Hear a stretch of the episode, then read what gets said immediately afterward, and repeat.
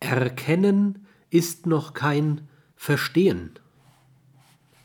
Verstehen ist ein Sonderfall des Erkennens. Der Verstehende erkennt, dass er das, was der Sprecher meint, versteht. Es ist eine Form des sozialen Erkennens und unterscheidet sich insoweit von einem psychischen Erkennen.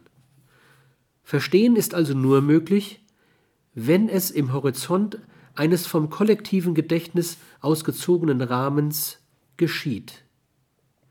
Dieses definiert den Verstehenshorizont. Verstehen ist, wie alles Erkennen, nicht etwa eine Rekonstruktion des vom Interaktionspartner Gemeinten, sondern Konstruktion des verstehenden Beobachters. Verstehen der interaktionellen Handlungen eines anderen bedeutet, was würde in mir vorgehen, wenn ich eine solche interaktionelle Handlung, wie ich sie gerade erfahre, tätigen würde.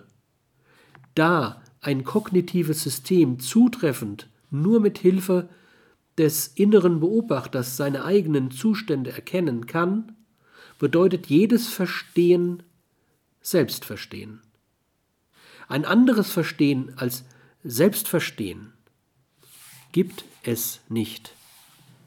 Erinnern von Informationen, eine notwendige Bedingung jeden Verstehens, geschieht, wenn der innere Beobachter Ablagerungen innerhalb der Konstrukte und deren zeitliche Zuordnung erkennt.